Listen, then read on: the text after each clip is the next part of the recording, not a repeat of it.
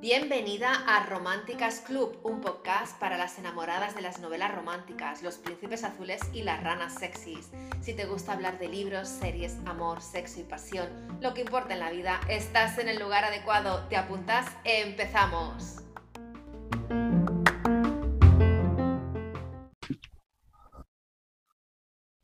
Hola Cora, bienvenida a Románticas Club. ¿Cómo estás? Hola. ¿Qué tal? Bien, muchísimas gracias por invitarme y estar acá. Así que, bien. Encantada. Mira, la primera pregunta que hago a todas mis invitadas, bueno, la tercera, de momento las voy contando, es ¿cuál es el mundo de Cora? ¿Cómo es el mundo de Cora King? Eh, bueno, mi mundo, hay una frase que me encanta que dice que todos vivimos en el mismo planeta, pero cada uno vive en su propio mundo.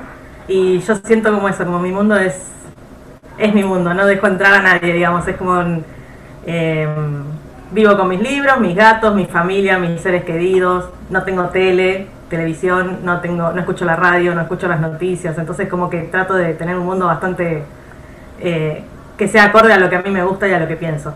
Así que eso. Y, y mucho romance, mucho amor. Eso es importantísimo, porque así te liberas de las toxinas del día a día, del estrés y como creatividad y como creativa y escritora que eres, eso va genial, ¿no? ¿Lo has notado en tu productividad y en todo? Sí, sí, tal cual. Me, pasó ahora este año con todo lo que estuvo pasando, que estaba todo el mundo loco y yo estaba, mi mundo era el, mundo de Clara, por ejemplo. Estaba, mi mundo era ponerme a estudiar, eh, no sé, edición o corrección. Era, estaba en otro mundo, estaba en otra cosa, creando y no me tocaba lo que pasaba afuera, por ahí con todos los miedos normales de que está pasando un apocalipsis afuera, pero, pero bueno, trato de resguardar un poco eso porque me costó muchísimo poder salirme de, esa toxina estresante del exterior y bueno, lo cuido.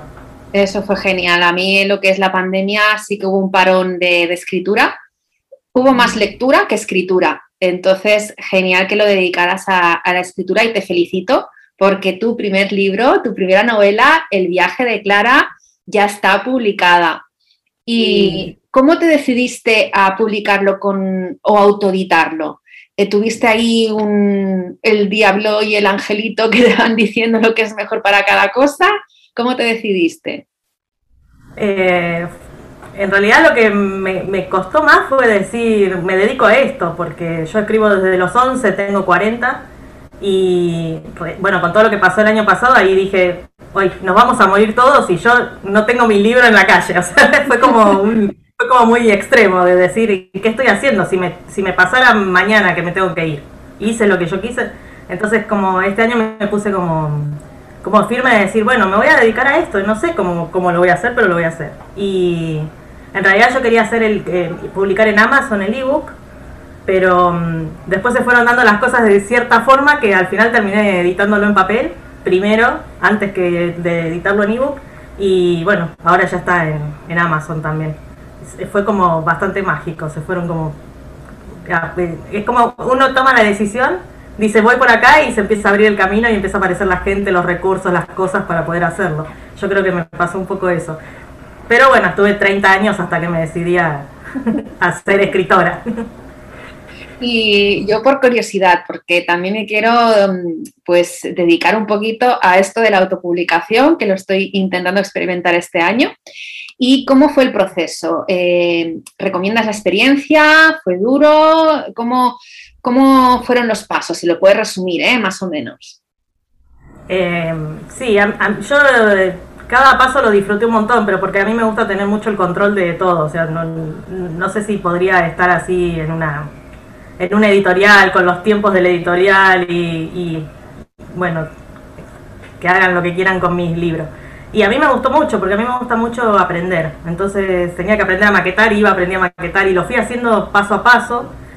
Cuando al principio parece un montón, pero después cuando decís, bueno, pero ¿qué tengo que hacer hoy? Hoy tengo que corregirlo, mandarlo a corregir, hoy tengo que maquetarlo. Y, bueno, fue bastante trabajo y de hecho pensé que lo terminaba, lo publicaba y después me podía tirar todo noviembre a, escribir y no es así porque ahora sigo con buena entrevista, con la difusión, pero bueno, me encanta, yo disfruto todo.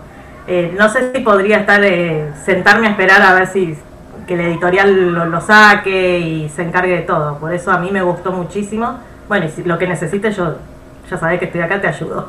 Muchas gracias. Ya, ya lo tomaré en cuenta cuando empiece. De momento estoy en el proceso de escritura y luego ya más adelante ya, ya lo intentaré autoeditar. El viaje de Clara. Vamos a hablar de tu novela. Eh, ¿Por qué Italia? Porque Clara va a Italia y me estoy adelantando ya. ¿Por qué? ¿Por qué ese país?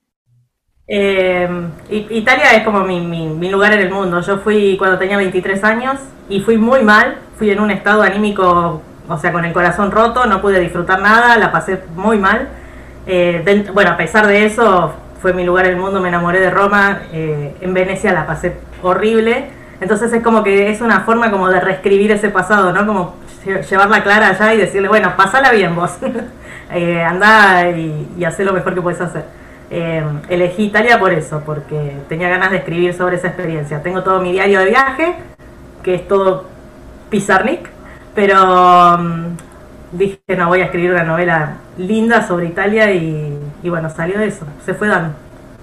Qué bonito. Bueno, triste a la vez porque fuiste con el corazón roto, pero has hecho un trabajo de resiliencia en el cual pues ha, salido esta, esta novela. Cuéntanos un poquito la sinopsis. Eh, bien, la madre de Clara muere cuando ella tiene 17 años y a los pocos días se entera de que el padre tiene el padre que ya no sabía que existía y está vivo y está en Italia. Así que al, año se va a Italia, conoce a la familia del padre, bueno, tiene como que enfrentarse al duelo por la madre porque lo que dejan en, en Argentina, ella está en Argentina, y, y, bueno, ahí conoce a Marco y empieza a pasar todo, que no sé hasta dónde es spoiler y hasta dónde no. contar todo, pero no. Eh, bueno, toda la historia que en realidad es más un viaje de ella misma, de, cómo se empieza a vincular con la vida y con, con, la gente y con, no sé, con su crecimiento interno. Así que es, es novela romántica, pero tiene mucho de, de auto de autoconocimiento, de desarrollo personal. Entonces, el viaje de, Clara, eh, bueno, es una superación de obstáculos, ¿no? Aparte de la superar el obstáculo pues de, su padre, ¿no? De eso que nos has contado, ¿qué más eh, tiene que superar ella? Eh, yo lo, que veo con Clara es lo que vi a lo largo de toda la escritura, porque ella hace lo que quiere, siempre mis personajes hacen lo que quieren.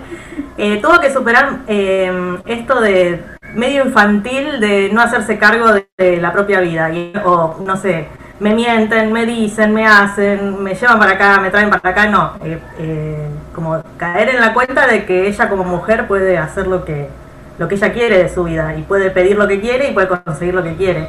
Entonces arranca como muy vulnerable y muy, muy infantil en un montón de cosas y a lo largo de la de la historia yo creo que va creciendo en eso de decir, bueno, yo quiero esto, quiero estar con esta persona, quiero estar así, quiero tener esto y se empieza a dar cuenta de que ella es la responsable de, tener todas esas cosas. Así que... Cuéntanos un poquito también el personaje de Marco, que es eh, el enamorado de Clara y, bueno, no lo has contado tú, pero es el guía, el chofer, ¿no? Que le recorrerá por, por toda Italia y le hará ver con otros ojos ese, ese otro mundo que ella no conoce. ¿Cómo es Marco? Eh, bueno, Marco es bastante más grande que Clara porque Clara tiene 18 y él tiene 33. Y ya ha pasado por toda la odisea de su vida, entonces es una persona que ya controló lo que tenía que controlar dentro de lo que cree y quiere vivir tranquilo, quiere estar tranquilo, disfrutar de la vida y no tener problemas. Y llega Clara y se le cae todo, es un pisciano que se le, se le revuelve todo el, universo cuando con la llegada de Clara. Em, bueno, por, por, cosas, no voy a spoilear, ¿no? Pero por cosas que suceden en la novela termina siendo como el, el chofer que la lleva de acá para allá. Y bueno, en las conversaciones y en las cosas que va pasando entre ellos es que se va generando ese vínculo de no sé, como que va despertando cosas en clara, que es todo esto de decir, por ejemplo, bueno, soy más positiva, no voy a ser negativa y voy a, voy a ir a por lo que quiero y no sé, eh, voy a pensar mejor de las cosas, entonces como que la va, como él ya tiene todo un trabajo interno realizado, como que la va guiando un poco en eso, pero indirectamente, digamos, ¿no? Con, con las conversaciones. Y bueno, es un divino total que estamos todas enamoradas de Marco. ¿Todas a qué te refieres? ¿A todas las lectoras? ¿A, a, las lectoras que ya te han, dado, te han dado feedback de la novela? Se han enamorado de Marco, ¿no? Sí, eh, me encantó eso porque cuando, viste, cuando escribís novela decís, uy, pegará este personaje o no. Generalmente a la, al, personaje femenino no se lo quiere mucho, no la queremos mucho porque competimos con, el galán, digamos. Pero por suerte con la novela esta sintieron, sentí yo que, sentía mucho cariño por Clara y por Marco estaban todas derretidas. así que eso me encantó que poder eh, hacer un personaje así y que no fuera un estereotipo de estos estereotipos que solemos hablar que hay ahí que, que son bastante tóxicos. Así Eso es muy importante, es decir, que tu novela es novela romántica, pero que eh, es feel good, ¿no? Que crea un, sentimiento de, reconocimiento, de autoestima y él como, como galán le apoya a ella, ¿no? Eso es, maravilloso. Sí, es fundamental eso, como el apoyo, el, cariño, la ternura, eso como que yo lo tengo que poner ahí, porque existe. Entonces es como, lo, tengo que dejar ahí plasmado. Claro, eso es súper importante. Eh, sé que realizaste una presentación por todo lo alto y que lo retransmitiste por Instagram y yo he visto ya los vídeos. Dime cómo lo viviste, cómo fue esa presentación, qué emoción, ¿no? ¿Qué, es lo que, lo que pensaste, sentiste todo? Sí. Fue, fue como un tsunami porque mm, en realidad eh, hace tres meses yo no pensaba tener un libro en papel y entré en un grupo de, con una mentora de artistas y mm, conocí un montón de artistas ahí, era para marketing para, para, artistas, que no es lo mismo, yo vengo haciendo marketing hace, desde el 2013, porque siempre fui emprendedora, pero me daba cuenta que me faltaba algo para, no es lo mismo vender un producto que venderte vos misma para, como escritora. Y entré en el grupo este y conocí a, esta mentora y a todos los artistas. Y entre, no sé, como dije así al pasar, ay, cuando tenga mi presentación quiero que me, hagan la entrevista a ustedes y no sé qué, y no sé, para mí que fue esta manifestación de deseo que hizo que uno dijo, bueno, lo hacemos acá y el otro dijo, bueno, habla y, se fue armando y estuvo buenísimo porque fue hicieron la canción de, la novela, como que se re engancharon con, con, el proyecto. Uno de los chicos escribió y cantó la canción de, de Clara, bailado con otra chica, hicieron de Clara y Marco, todo el mundo enamorado, es como estuvo, estuvo buenísimo, me hicieron uno tocaba el piano, tocaba, había dos cantantes que cantaban las canciones de la novela porque es muy musical, cada capítulo de la novela tiene, tiene una canción. Entonces hicimos una selección de canciones y se hizo. Y yo lo viví como un tsunami porque estaba ahí medio de productora, en realidad no de productora, tenía que decir más o menos cómo lo veía yo en mi cabeza y ellos ejecutaban, que fue rarísimo para mí tener que, o sea, decir y que se manifestara ahí afuera. Y, y bueno, después pasó todo eso, estuvo mi gente querida. Aparte fue como, en, no sé, 15 días antes abrieron todo el tema de, del aforo y se liberaron todos los lugares, entonces podía venir mucha más gente de la que nosotros pensábamos, así que fue re mágico. Y fue la ola, viste, cuando te lleva y te da vuelta y así. Cuando terminó todo yo estaba ahí, bueno, sigo viva. Pero me encantó, fue re, fue un, fue un sueño cumplido eso, porque ni siquiera había llegado a imaginármelo así hasta que lo fui haciendo estuvo muy bueno. Qué bonito que te hagan la propia canción de la novela, eso es maravilloso. Vamos, yo lo vi, lo vi por, por Instagram, el chico buenísimo, la chica también bailando, una, una gozada. Eh, sigamos también con curiosidades de escritora que tengo y es que cómo, eh, cuál es tu proceso de escritura, cómo te organizas, los personajes te llevan, haces un mapa antes, cómo es ese proceso. Eh, en general los personajes me llevan y bueno, yo, yo dejo que hagan. Pero sí tengo una idea, generalmente empieza con alguna imagen o dos personas haciendo algo y de ahí se me dispara, digo, bueno, a ver qué puede ser, esto puede llevar a esto, a esto, a esto. Generalmente no tengo el, el final, pero tengo varios como hitos que, los, que me los anoto o los tengo por ahí en la cabeza.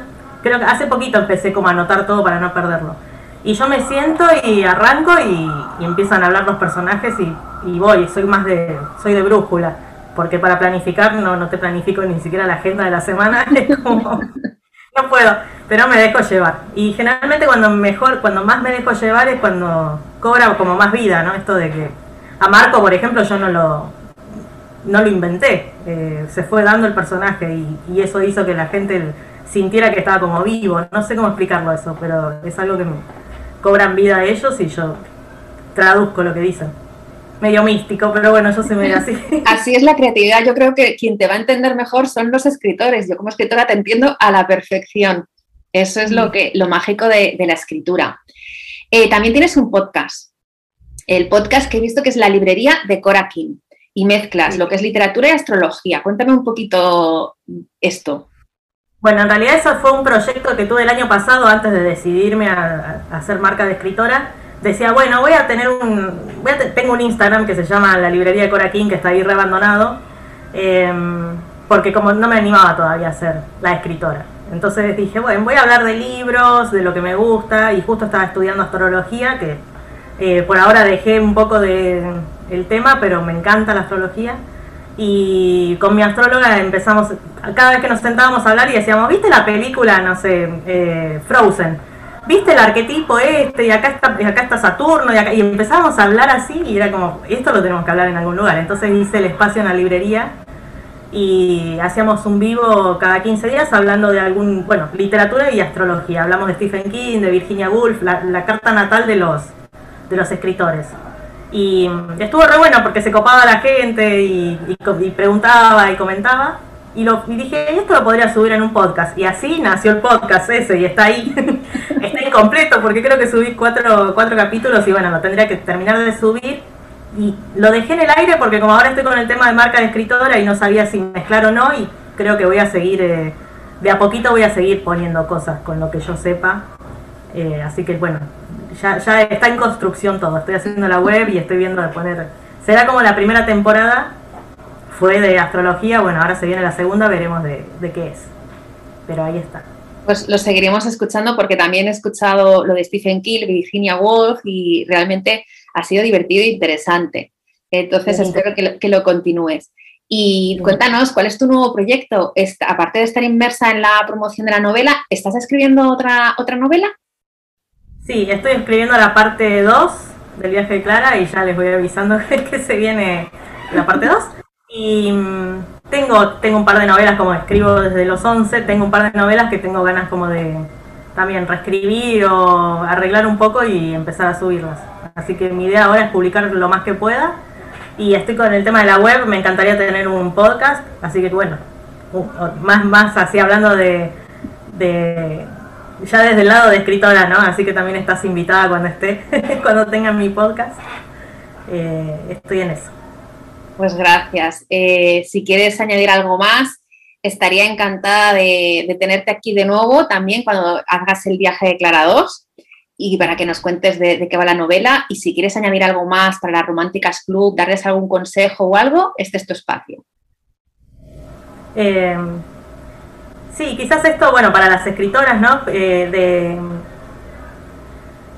como lo que aprendí este año fue esto, de que nadie, nadie va a hacer, nadie va a escribir por mí, nadie va a, venir a buscarme y a editarme, es como que ser responsable de, del propio sueño de ser escritora y darlo con todo, porque yo noto que por ahí estamos en un trabajo, yo trabajaba en un banco, estamos ocho horas en el banco en un trabajo a disgusto y, damos todo por eso y no damos todo por nuestro sueño de ser escritora. Y por ahí estamos, si nos pusiéramos ocho horas por día, si pudiéramos, bueno, las que ya trabajan, por ahí menos, pero empezar como a darle más, más lugar a ese sueño de escritora y hacer lo que hay que hacer, que bueno, que es escribir mucho, leer mucho.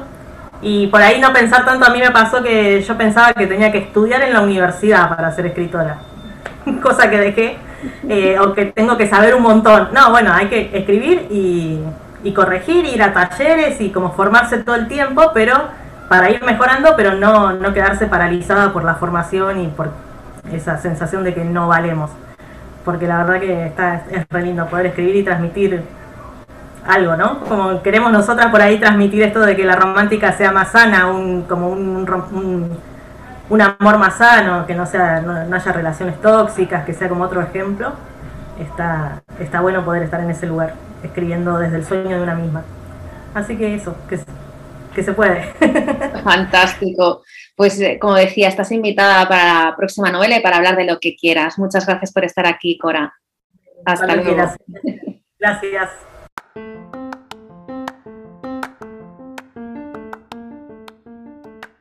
Muchísimas gracias por escuchar este episodio. Si te encantó lo que escuchaste y quieres más, puedes suscribirte a mi newsletter Románticas Club que encontrarás en mi página web y recibirás un regalo de bienvenida. También si lo sientes, déjame una reseña y no te olvides de comentar conmigo en mi Instagram y Nos vemos pronto y recuerda romántica, lee y vive con pasión, es lo que más importa en la vida, disfruta del camino.